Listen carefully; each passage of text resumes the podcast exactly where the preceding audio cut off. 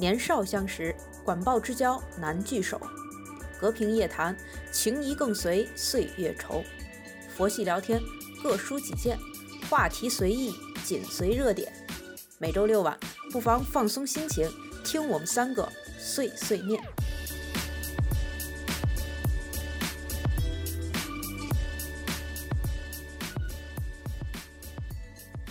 大家好，欢迎来到我们这一期的周六有空吗？我是小陈，我是郭老师，我是老赵。嗯，这一期的节目呢，我们想给大家讲一下关于大学报志愿的事情，就是大学怎么去选专业。哦，好像是不是特别快的就进入了主题？我就喜欢快的，别废话。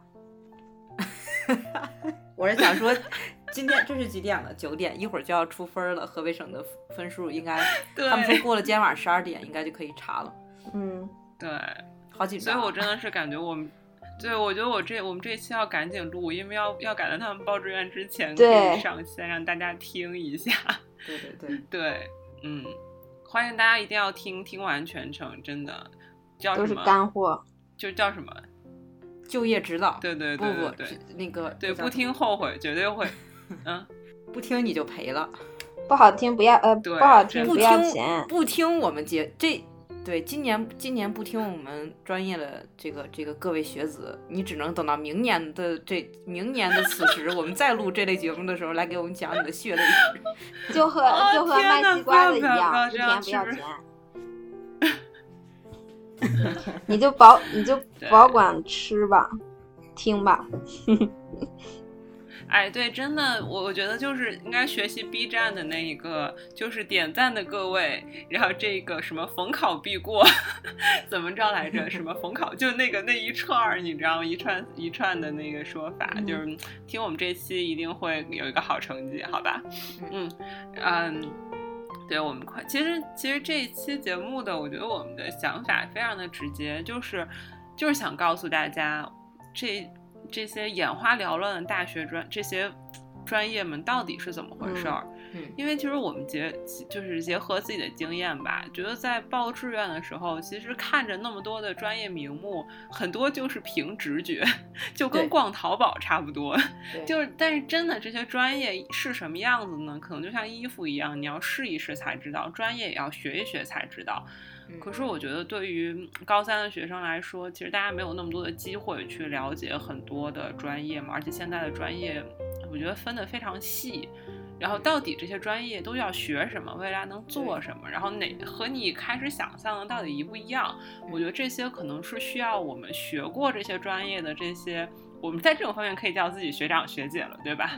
然后来给大家介绍一下这些专业到底都是怎么回事儿。对，所以这一期呢，其实就是我们三个人采访了一下我们身边的同学也好，朋友也好，然后就是采访了一些专业吧，然后给大家希望能够从学过的过来人的角度去介绍一下这些不同的大学专业。嗯，我是想说，我记得我当年报专业的时候，你记不记得咱们都会有一个那种一本书，对，就是里边一就是一分一档，那种还是就是你这个大学什么专业，然后它的分数线是多少。然后特别厚，然后当时是是咱们是先估分还是就是分儿已经出来了，分还是先估分啊？出来了啊，分儿已经出来，然后你要去翻着那个，对，对照着学校，然后对照着有专业什么的，你要凭那个后边有编码，你去报学校。我就记得那会儿和我妈在家翻那个东西，翻了得有两三天吧，就就翻到最后，我就我就拿那本书就摔在桌子上，我说随便吧，我不管了，爱学什么学什么。就是就是翻吐了。那会儿那会儿特别想让一个明白人来告诉我说啊，你的分数线或者以你的特点来说，你的那个什么什么来说，你你就你选择这这几个这几个这几个专业是合适的，或者这几个专业它是嗯里边是要要干什么，对吧？以后就业会怎么样？其实都不了解。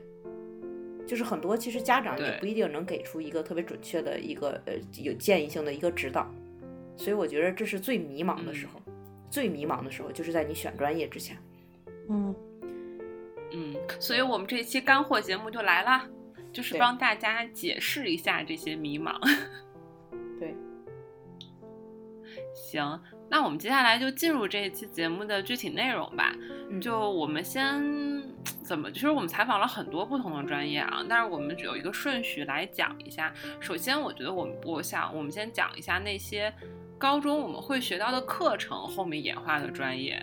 就比如我们会学数学、物理、化学、生物，对吧？然后因为我也平时接触到一些高中生，他们会跟我说，哎，我是想学什么什么，是因为我高中哪哪门课学的挺好的，或者说我觉得高中哪门课我挺感兴趣的，所以说我大学就想学那个专业。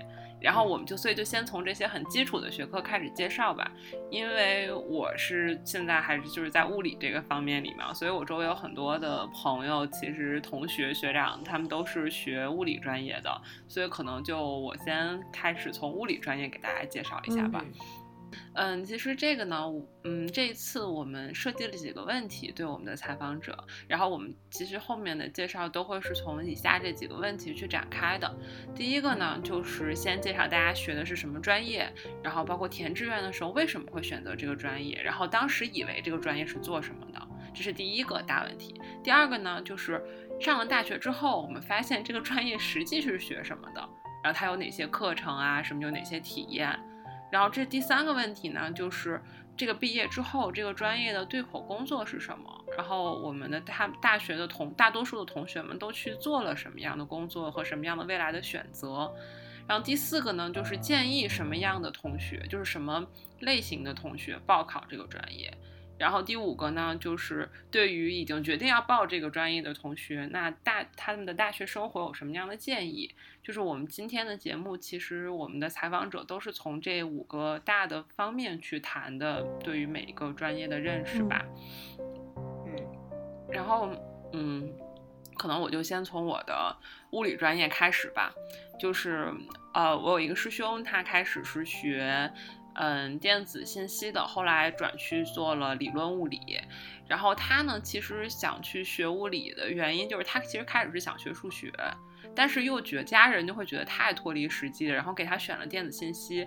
但他就觉得电子信息这个专业，他觉得很琐碎，就是那种不是那种很特别体系化的，可能也是大一的课比较基础吧。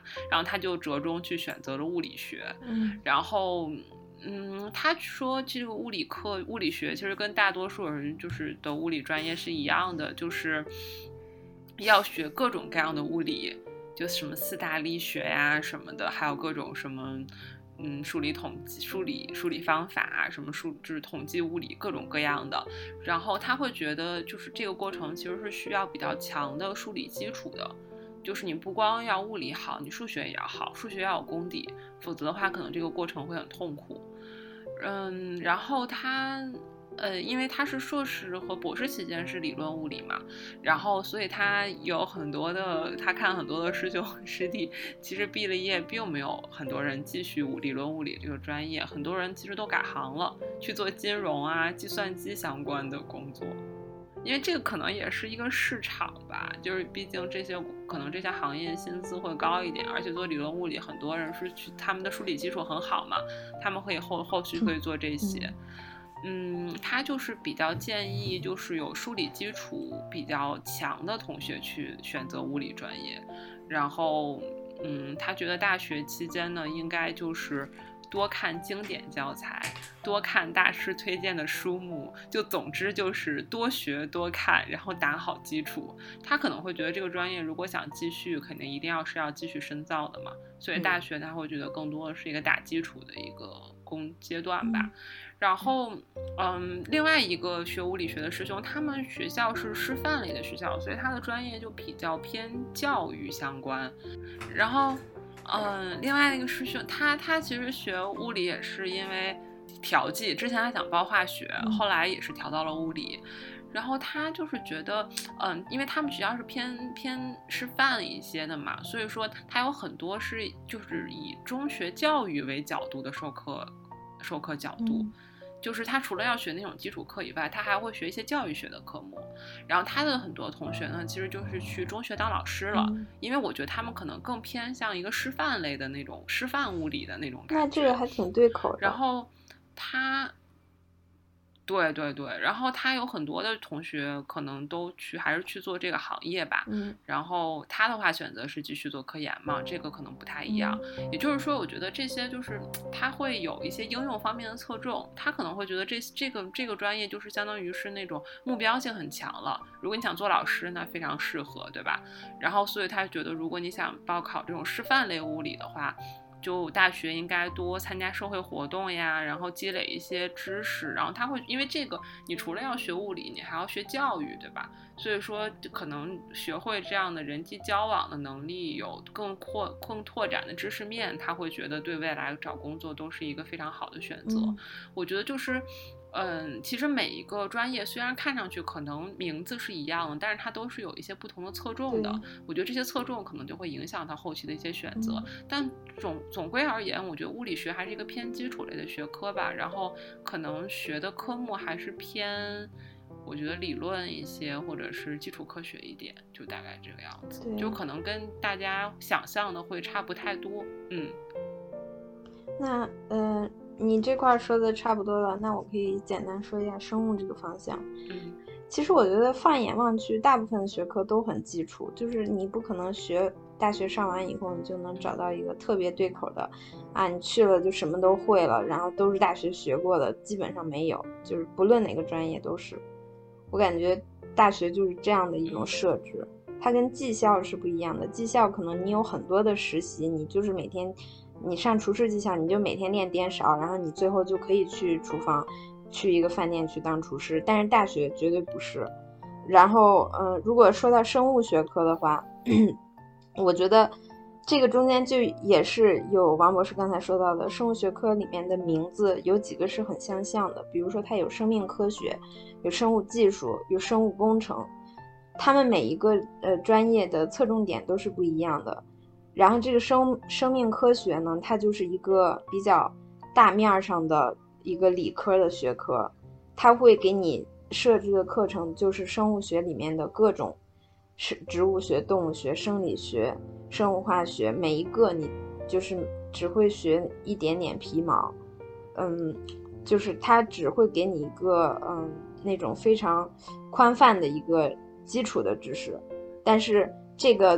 嗯，你就要今后去决定你要去攻哪一个学科。比如说你要考研究生、读博士，然后你去想一想你到底对哪一个学科感兴趣，然后你再去学，专门去学这一个学科。或者说你可以也可以去转行去找工作。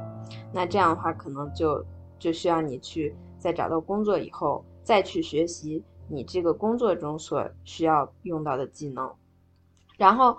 在这里，我还想提醒大家一下，你别看这些名字都是生物什么什么生物什么什么，但是它最后对应到的你拿到的这个呃文凭，它是哪一个大类，还是很有有很大的差别的。比如说你学生命科学，你最后会拿到一个理科学学士学位；如果你选生物工程，你最后拿到的就是一个工科的呃学士学位。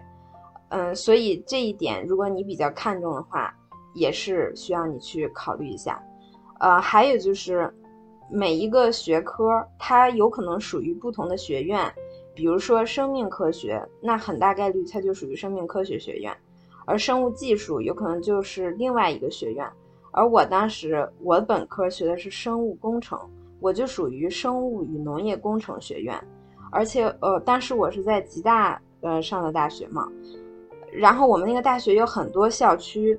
我的这个校区，我的这个专业因为是一个工科专业，所以它是被分在跟工科的其他的专业在一起的校区。比如说，我们校区有机械工程、车辆工程，就是所有这些和工程相关的学院全部在这一个校区。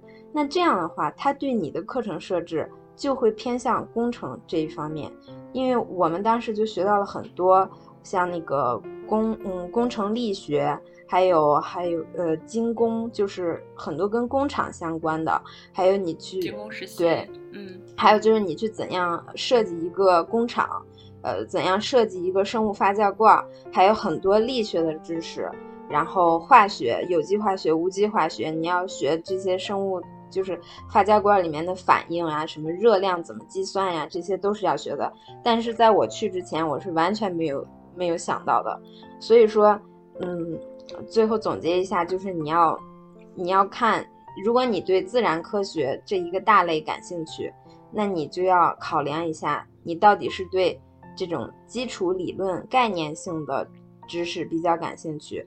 然后最后想拿到一个理科学位，还是说你对这种工程类的、实践类的，嗯，就是更偏向于工厂这个方向的，你就可以考虑生物工程。最后你有可能去被分到一个工科类的校区，然后跟然后会学很多工科相关的专业，所以这中间的差别还是很大的。然后这些信息你都要去衡量和了解一下。嗯。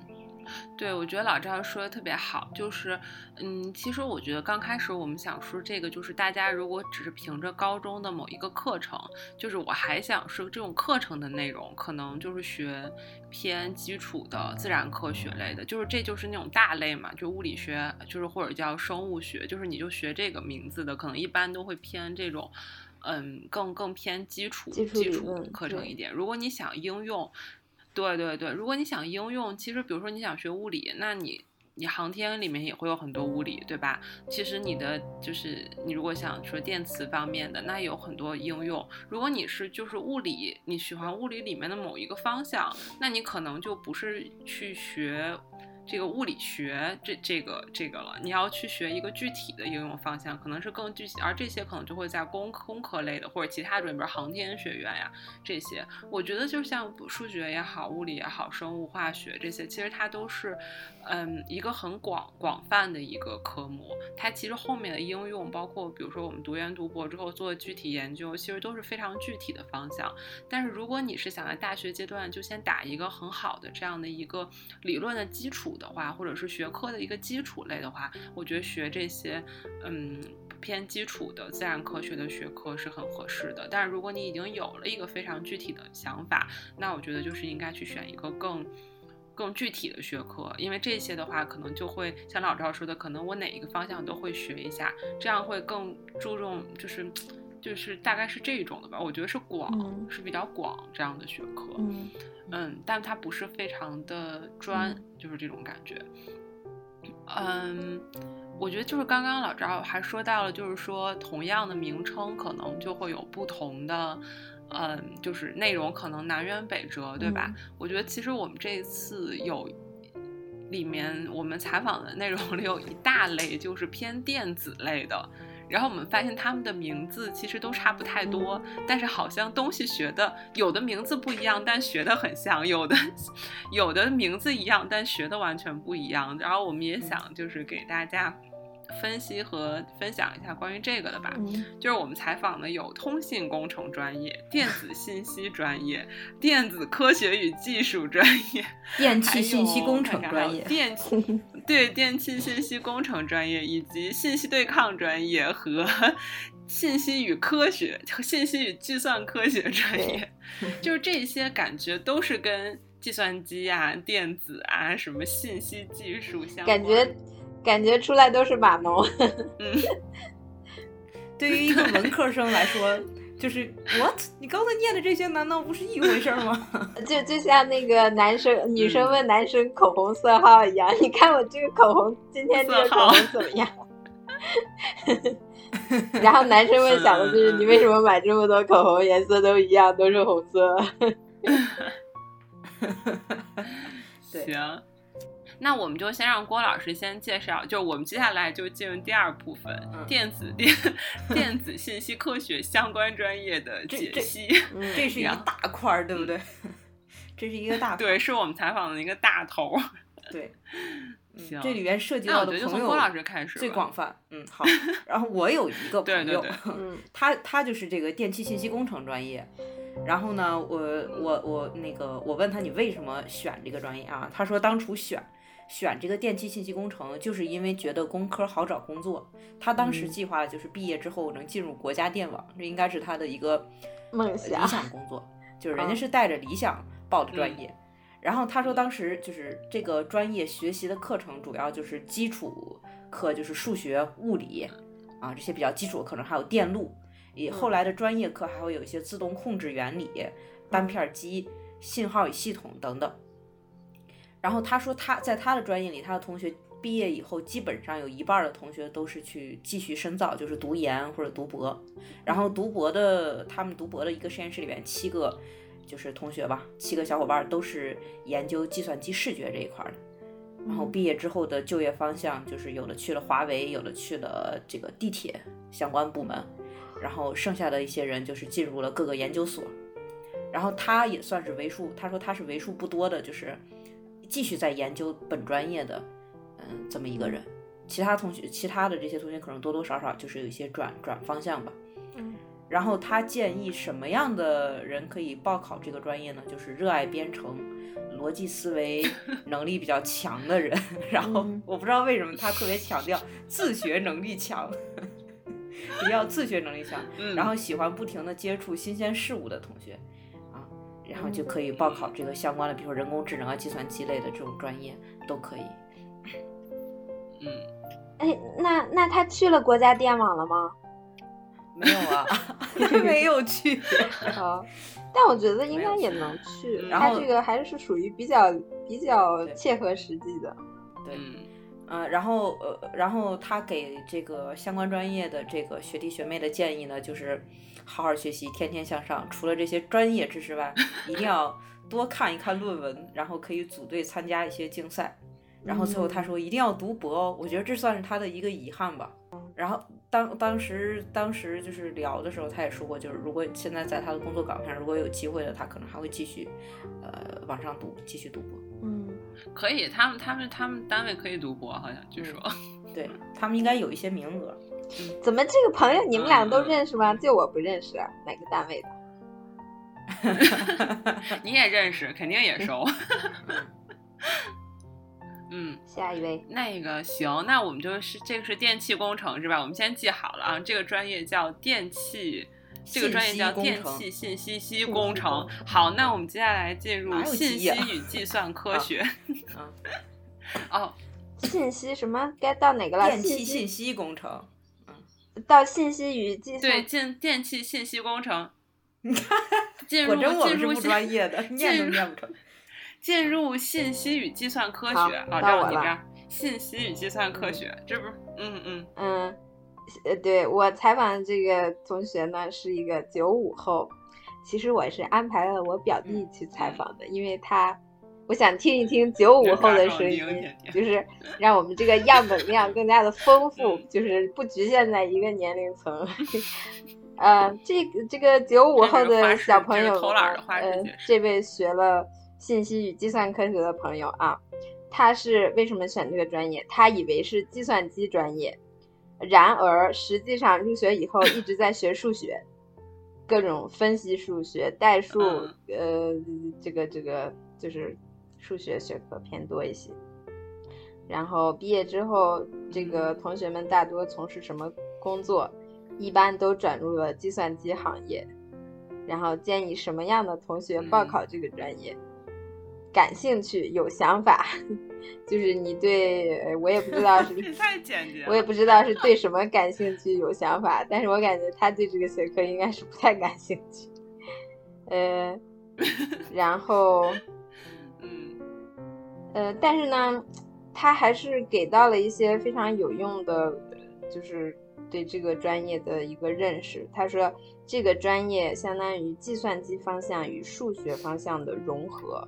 然后最后你学完以后，可以根据你的实际情况或者是你感兴趣的方向，再去决定你未来从事的方向。所以，呃，转入计算机行业也是非常有希望的。然后，如果你想从事数学方面的研究的话，你也可以继续深造，然后留在这个数学相关的领域。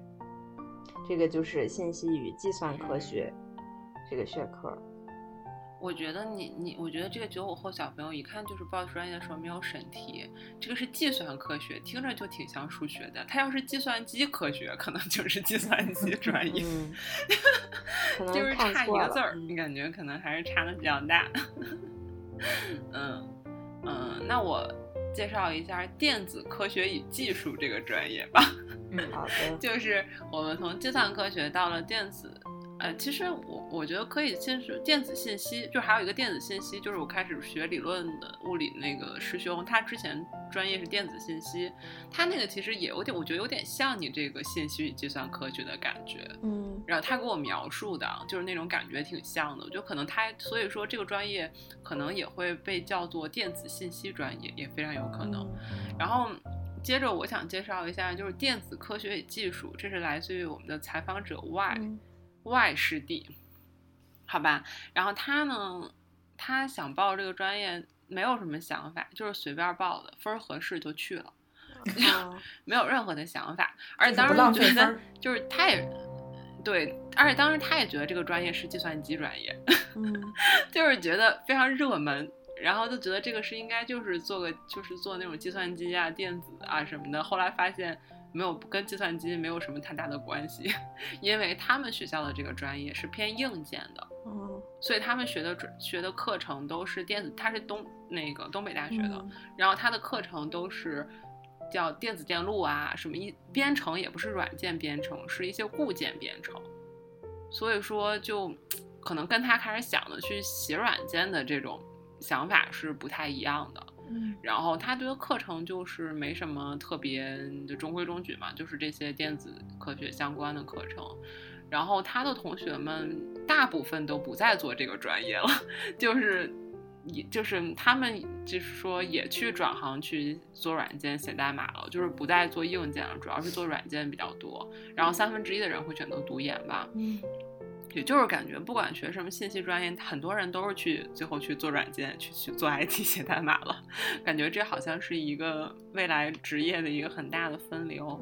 然后，嗯，他不知道建议什么人学，因为他自己当时觉得自己也没想明白。然后。然后最后一个问题不是关于在如果选了这个专业，有是对在校有什么建议吗？然后他的建议是建议别学，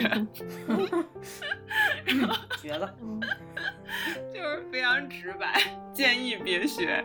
然后他是因为觉得，嗯，工资呢比做软件的低，然后岗位也不多，但唯一的优点就是，可能也是当时他们老师劝阻他们的一个 一个。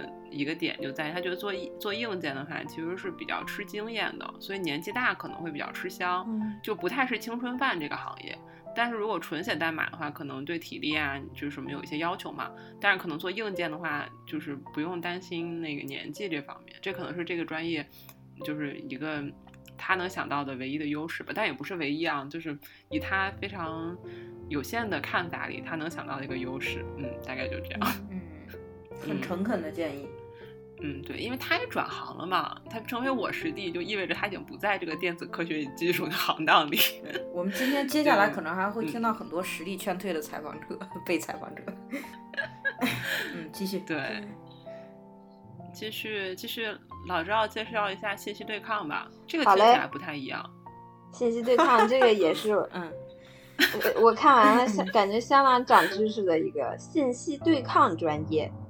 然后这位小朋友为什么选择信息对抗专业？因为想学一个电子类的，其他电子类的专业去不了。不知道，反正都是觉得都是电子类，应该差不多就去了。非常然后去了以后，实际发现是学什么的？学雷达的各种雷达基础课，就是信息对抗嘛，应该就是。那种侦查与反侦查、雷达信号啊这些波呀，其实我特别想去这个专业。对，听起来挺有意思。如果真的有喜欢雷达相关的的话，是可以尝试一下的。呃，我们先继续说这个这个同学的体会啊。呃，还有一个就是他去了以后发现，才发现这个专业一般都是没有选到其他理想的专业调剂过来的。呃，然后出呃学完以后的出路一般都是对口的雷达研究所，在这些雷达研究所去当这个程序员，但是他没有去。呃，什么样的人适合报考这个专业？建议脑子正常的人去学计算机或者芯片或者正经的雷达通信，不要学这种从一个主流方向里衍生出来的小方向。这句话的信息量很大。首先，他认为这是一个主流方向衍生出来的小方向。另外，如果你想学雷达还有一门叫做雷达通信的学科，他认为这个是更加呃，就是对雷达相关的更好的一个学科。然后最后一个问题，呃，对这个大学生活有什么专业呃有什么建议？他的建议是尽快跳到主流方向。我们今天真的是认真介绍专业的吗？我们就就没就没有一个，就是你们采访对象中也没有一个人，就是说我立志要考这个什么哪个哪个大学哪个哪个专业，我从初高一就立志，然后我终于达到实现了我梦想，欢迎学弟学妹来找我这种吗？我们确认一下，没有是吗？但是很少。嗯，对我这个，我跟你讲，我这个最搞笑的就是。我们现在这个 section 不是关于就是电子信息相关的吗？我采访的所有做这个专业的都告诉我不喜欢，不想学这个专业，学了很后悔。就是我感觉我看了一下，现在只有郭老师你第一个的那个，他他自己都说了做这个，他自己都说了他是就是研研究本专业的可能就他一个人了嘛。他说这句话的时候是针对他读研读研的七个小伙伴，但现在没想到是针对他所有同专业的同僚们。对，我觉得有可能是因为选择这个专业的朋友非常多嘛，然后很多可能发现就是看着名字选的，然后就发现不太喜欢。哎，咱们咱们这一块学完说完了吗？信息相关的说完了的话，我想还有两个，还有两个。好，你继续。还有两，还有两个通信工程的。对，然后先说一下采访者 Z 吧，他是学通信工程的。嗯，他想学呢，就是因为也是想去一些对口单位，就是，但他其实就是。也对这个专业不是特别的了解啊，然后他来了以后发现这是一个，先记住画画画重点啊，一会儿你们发现有非常多的不同。他说发现是一个弱电学科，就是学的是弱电，比如说什么模拟电路、数字电路啊、通信原理这些。然后他会觉得这个课程里对数学的要求很高，就是他就是可能到了原理层面的话，他就是后面都是数学。嗯，然后。嗯，他是那个对口的专业，肯定就是移动、联通啊，什么这些通信的嘛，电信、华为这些，还有一些科研院所，比如你的采访者，你的郭老师的采访者的那个研究院所，嗯，然后还还有就是，他是觉得他们同学们好像做老本行的也就只有一半了吧，因为就是。专业知识其实难度比较大嘛，一半不少了。剩下一半的话，就做什么的都有。对我也觉得一半不少了。然后他觉得，就是对于学这个专业，就是去建议什么样的同学学呢？就是他觉得数学一定要好，然后还有较强的动手能力，因为，嗯，他们经常会有一些就是做什么电路啊、什么硬件的一些比赛啊什么的。对对对。然后还有就是对弱电感兴趣的话，他会觉得这个专业可以。然后他建议，如果选了这个专业的话，就一定要学好理论，就要把数理基础打好。然后还有就是多锻炼动手能力，多参加专业的技能竞赛，然后尽早开始找实习。这个就是采访者 Z 专业。然后他现在也，他是其实跟他想的不一样。他其实后来大学发现自己比较喜欢代码相关的，他比较喜欢写代码，所以他现在转到计算机相关、计算机软件这边去了，就是继续读研读博了。他也没有在这个通信工程继续。就是可能他也不是很喜欢硬件这一套吧，然后还有呢，我们的采访者 X，然后他呢也本来是不想学这个专业的，他是想去学金融啊什么这种文科类的专业，他就是偏文科类的专业，然后但是呢，那个学校打电话是给他建议改专业，然后他爸妈就就建议改了这个专，就是就建议改这个专业，然后他就改了，所以他对这个专业没有什么想法。就也没有什么想象，就是报了，那我就学呗。他就觉得自己是凭着责任在努力学习，然后他也是专业第一名。然后他就说什么课呢？他是他们课程是，呃，就是各种编程、电路。然后就是他的印象里，就是课程特别多，考试特别多，然后大家内卷很严重，就是每天都在拼命学，然后写代码疯狂掉头发。这就是他对这个专业的评价。然后他说，他们学校开设这个专业跟强电专业的学生差不多，就是课程好像只有两门不一样。所以我到现在也不知道这是个强电专业还是个弱电专业，反正就奇奇怪怪的。我觉得好像每个学校开开设专业差别很大，课程课程设置还是区别很大的。对，对对对，他大部分同学都读研了，而且专业跨度比较大，因为他他们学校是那种二加二的那种，所以就是很多同学后面就出国了嘛。然后因为英国的那种通信专业的学校不多，所以很多学同学就转去做了能源、强电、什么微电子、核工程什么的都有，就是没在本没怎么没怎么在本专业吧。然后他我问他你建议什么样的同学报考这个专业，他跟我说喜欢的，就反正他不喜欢。然后 还有就是对于。对于报考这个专业的同学，他有什么建议？他告诉我说，就是不要参加活动。就他怎么跟采访者自己说的完全相反呢？他跟我说不要参加活动，就是努力学习。就是在他看来，就是大学，他觉得学什么专业都不重要，就是你就要拼命学，你就学到成绩很顶尖，然后这样的话，你未来就会有更多选择的机会，就这样子。他还有一些其他的那种语录，我可以在我们在节目后期总结的时候再跟大家分享。然后反正他就是觉得努力学习，努力学习，努力学习，对于这个专业。然后最后他欢迎大家报考西交利物浦大学，这是他让一定要让我在节目里给他们学校做广告，所以我必须要给他们学校做广告。大概就这样。嗯，好，我我也不算总结吧，我就说一下我的感受啊。我觉得啊，这个信息工程这一大类已经是。就是众多的专业里比较好的一类了。那这下面还有四大天坑呢，生化环材。我觉得这个跟他们比，我觉得信息工程的就业呀，或者是它的以后的出路还是稍微要更宽宽广一些。还有，我觉得可能大家都有一种一山望着那山高的心理，就是自己学的专业都不是那种特别满意，然后就觉得别人的专业更好。或者是，但是你可能真正的去了他们专业以后，觉得也就那么，也就那么回事儿，或者是又会感到失望。还有就是，我觉得很多时候是一个现实问题，就是像那些同学他们说的，呃，尽量去主流专业，比如说计算机专业，或者是就是这一类的，一听就是以后出来。搞就是可能发展会更好的，但是这样的专业它分数也高呀。比如说你考的这个分儿，你就刚刚能上一个一本，那可能你如果想上一本的话，可供你挑选的专业就不是很多了，你就只能占一个大类。我觉得你就先占上那个大类，然后后面的话，你如果想从事计算机方向的，你好歹也是这个大类里面出来的，我觉得还是有可有希望的。或者是像这些同学们说到的，你后面研究可以再去研究生，呃，深造的阶段再去转到这个主流专业，对吧？就是这也是非常现实的一个问题。嗯，对，我觉得说的像。其实关于这个部分，我有一个想说的，就是，嗯，就是因为我们其中，就比如说我采访者 X 和采访者 Z，他们都是同样的专业名称，但他们的课程设计其实非常的不一样。就包括我在第一个部分，我我学物理学的师兄和学偏教育的物理学的师兄，他们的课程也会不一样。也就是说，我觉得就是选的时候，还是不能光看专业的名字，也要看这个学校对于这个专业的侧重是什么。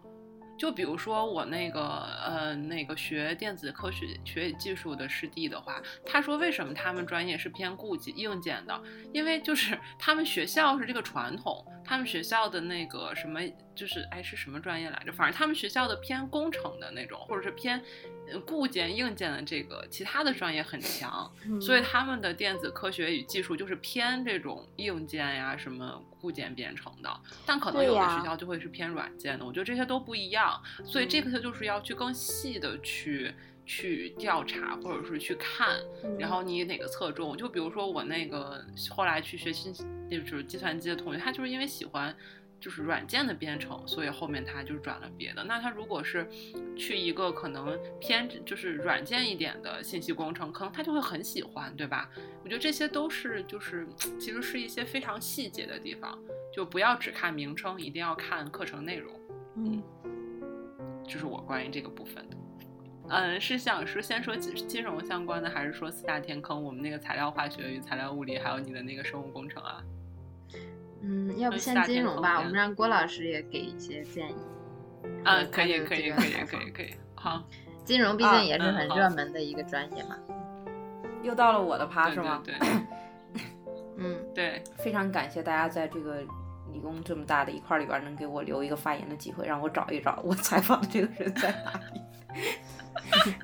我是硬硬也不算是硬插进来的啊，因为我的同学大部分其实都是文科生，大部分都是文科生。然后这个这个朋友呢，他是文科生，然后他高中就出国留学了，就是高中去读的预科，然后在法国考的这个大学是这样的。然后他学的是法语，然后在法国他选的是就是法国经济学。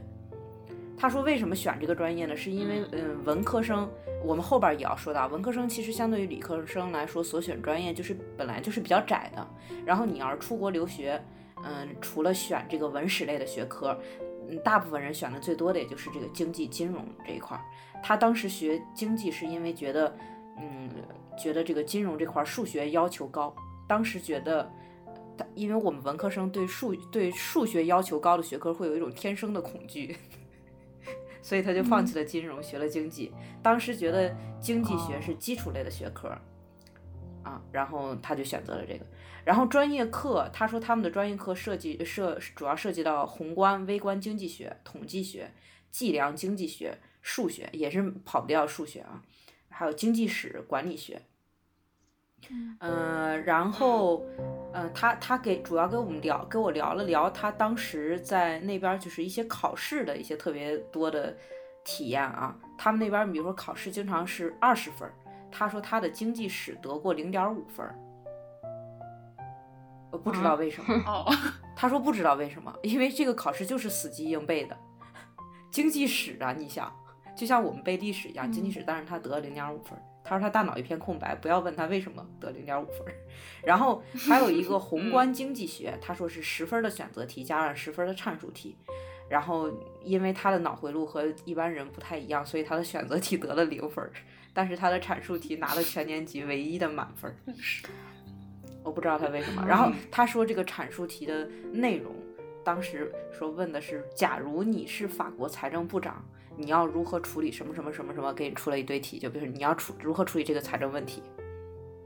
然后他答了满分，还是全年级比较适合。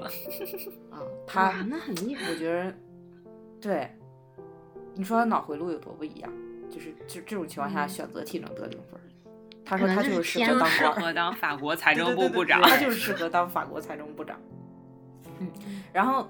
然后对于就是出国留学，然后并且想就是比如说去法国还想留在法国的这些同学呢，一些建议就是，嗯，你可以进一些和中国有生意往来的这些法企，或者是中国企业在法国的一些分部。比如说我之前有一个大学的同学，他也是去法国读了研，应该也是经济，呃，经济呃经济方向的这个研究生。然后他是去了呃华为，华为在法国的分部在巴黎。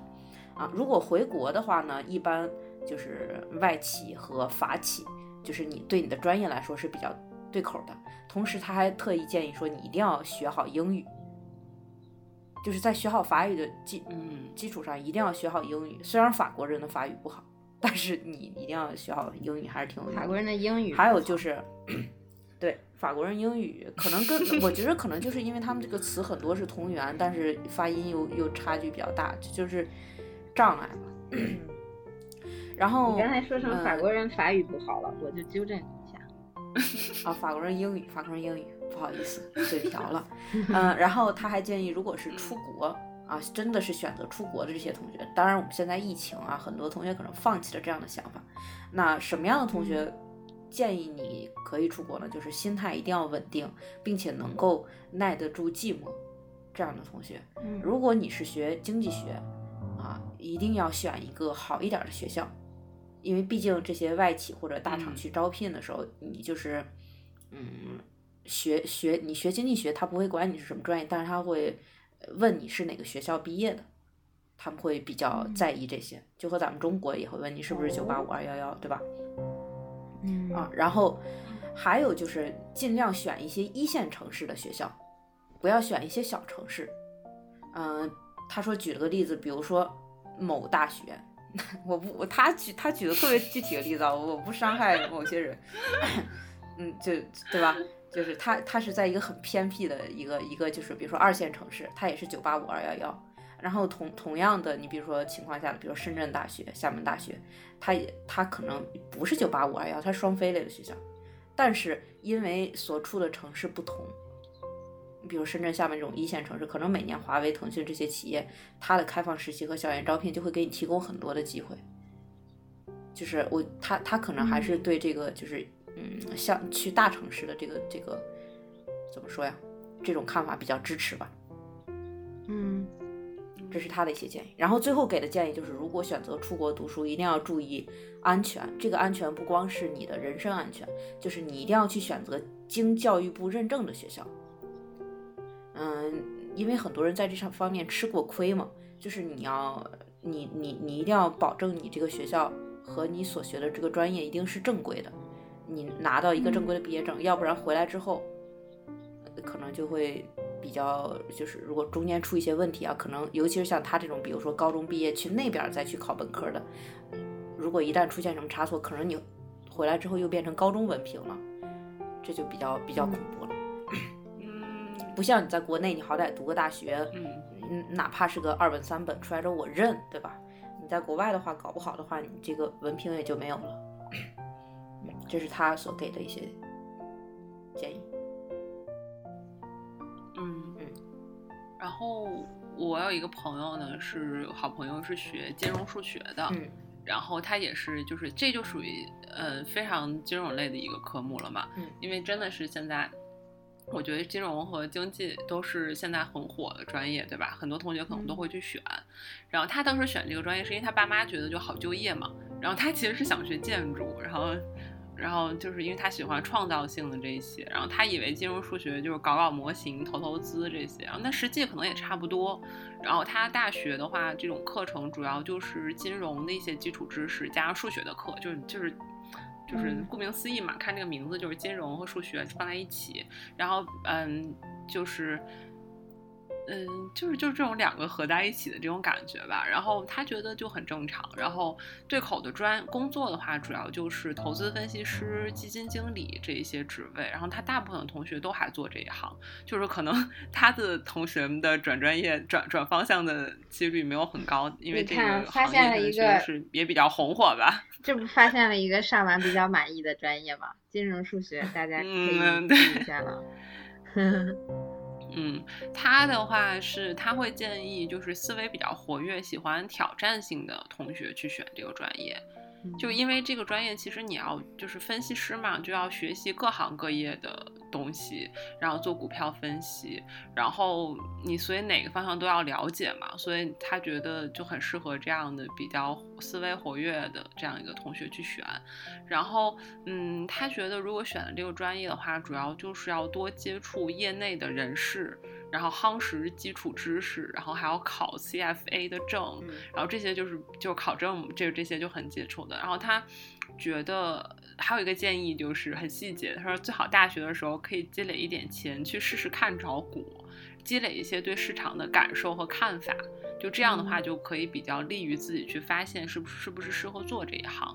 其实他后面除了那几个问题，他还跟我说了很多很多，就是关于他觉得这个职业，就他会感觉，他说他开始也没有很喜欢这个专业，学完了也没什么感觉。他其实是在工作的过程中，是所有他的同事，然后前辈，就给了他很好的教导和体验。直到这个过程，他才慢慢的喜欢上这个行业。所以我一直会觉得金融这个，它给我的感觉就是。嗯，就是知识很重要，但是你只有进入了实际的应用，你才能知道你学会的这个知识到底是怎么去用的，就一定不能脱离实践这个专业给我的感觉。还有一个就是，他说他觉得这件事情就是也并不是说你有了知识就很重要，就很有可能他会接触到一些人，就是也是都是名校毕业，然后各种背景看着就非常强大，但他不意味着不不意味着他做投资的能力是。就会很强，因为就是在金融市场里面，除了你的这些知识和这些数字，很重要的就是是人在做这个决策。所以你在个市场中，你能是否理智，你是否不被就是市场的情绪牵着鼻子走，这些都非常的重要。而这些就是很个人特质的东西。所以。我觉得听他下来的话，我会觉得，就如果有机会，应该大学的时候多做一些实习和实践，去看看自己是不是真的适合这个行业。我觉得也是挺重要的吧。因为而且就是，就算不是适合这个方向也没关系，因为金融也有很多不同的嘛。我觉得就是要不断的在这个实践中去确定自己到底适合在金融行业里的哪一个位置。我觉得这个可能会更重要一些。然后还有一个是，就是之前想报理，就是想学数学的那个师兄，他跟我说，他其实现在回过头来想，他很就是有一个他会建议想去学数学的同学学的专业叫应用数学，因为这个专业其实未来也是可以去做金融啊、什么投资啊这些也都可以，就是这些的话就是也都行，所以就是金融数学、应用数学。对于想去做这个行业的同学来说，都可以考虑一下。但这些呢，都需要比较好的数理功底，要做好心理准备。嗯，大概就是这样。嗯嗯，我这边呢，关于金融这方面的也有一个相关的专业，就是统计学。可能很多这个正在报专业的小朋友们也关注到了。那么说一下这个统计学是学什么的？这个专业整体来说，呃呃，先先说一下。他选志愿的时候为什么选这个专业？他说，这个专业感觉跟数学有关，他本身比较喜欢数学，但是呢又不像纯数学那样不好就业，就是就是害怕以后这个这个学纯纯粹数学或者理论数学的就业有问题，所以选择了统计学。上了大学以后主要学什么？主要学的是商科和数学学科。主要的课程是数学分析、高等代数、统计学、概率论、金融学、宏观经济学、微观经济学。对口的专业主要是呃，或者是工作主要是银行和算法。大多数同学都是数数据分析相关的工作，就是就业以后。然后呢，建议什么样的学生报考这种专业？首先就是一定要对数学感兴趣。如果你不喜欢数学，那你可能就学不起这个，在这个专业里面待的会很痛苦。另外就是，如果你对概率方面比较感兴趣的话，那就更好了。嗯，有对大学中有什么建议？非常呃务实的建议就是多学一些编程语言。我感觉这个适合于所有专业。便于转行是吗？所以我觉得这个专业呢，感觉也是很可以选的。它是也是数学和经济学，呃，这个商科融合的这么一个专业。然后，如果想以后去银行呀，或者是进行一些数据数据分析相关的工作的学同学可以考虑。嗯，嗯，可以。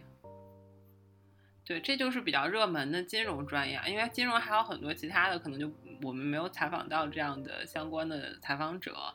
但是就是其实整个行业的话，我觉得还是对，其实对，虽然整个整个的行业他们的包括薪资、就业可能都会比较好吧，但是我觉得这适不适合，可能确实是还是也是要因人而异的。嗯，就是可以自己多考虑一下自己的情况。嗯，嗯。好啦，其实刚刚呢，我们其实已经介绍了挺多的专业了，就让我们这一期先休息一下，然后等到下一期的时候呢，再给大家介绍后续的我们其他的专业的信息，然后给介绍分享给大家。那我们这一期就先到这儿。嗯，好的，嗯，希望对大家有帮助，下期见。好的，拜拜。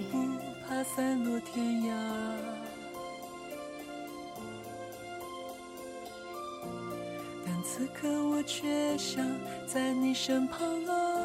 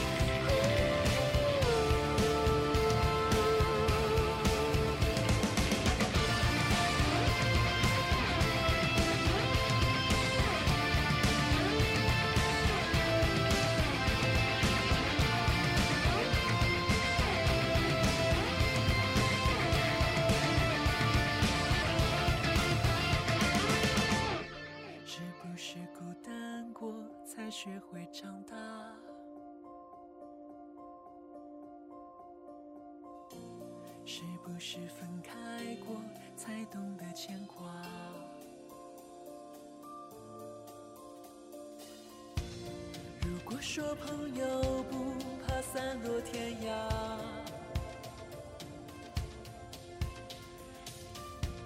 但此刻我却想在你身旁。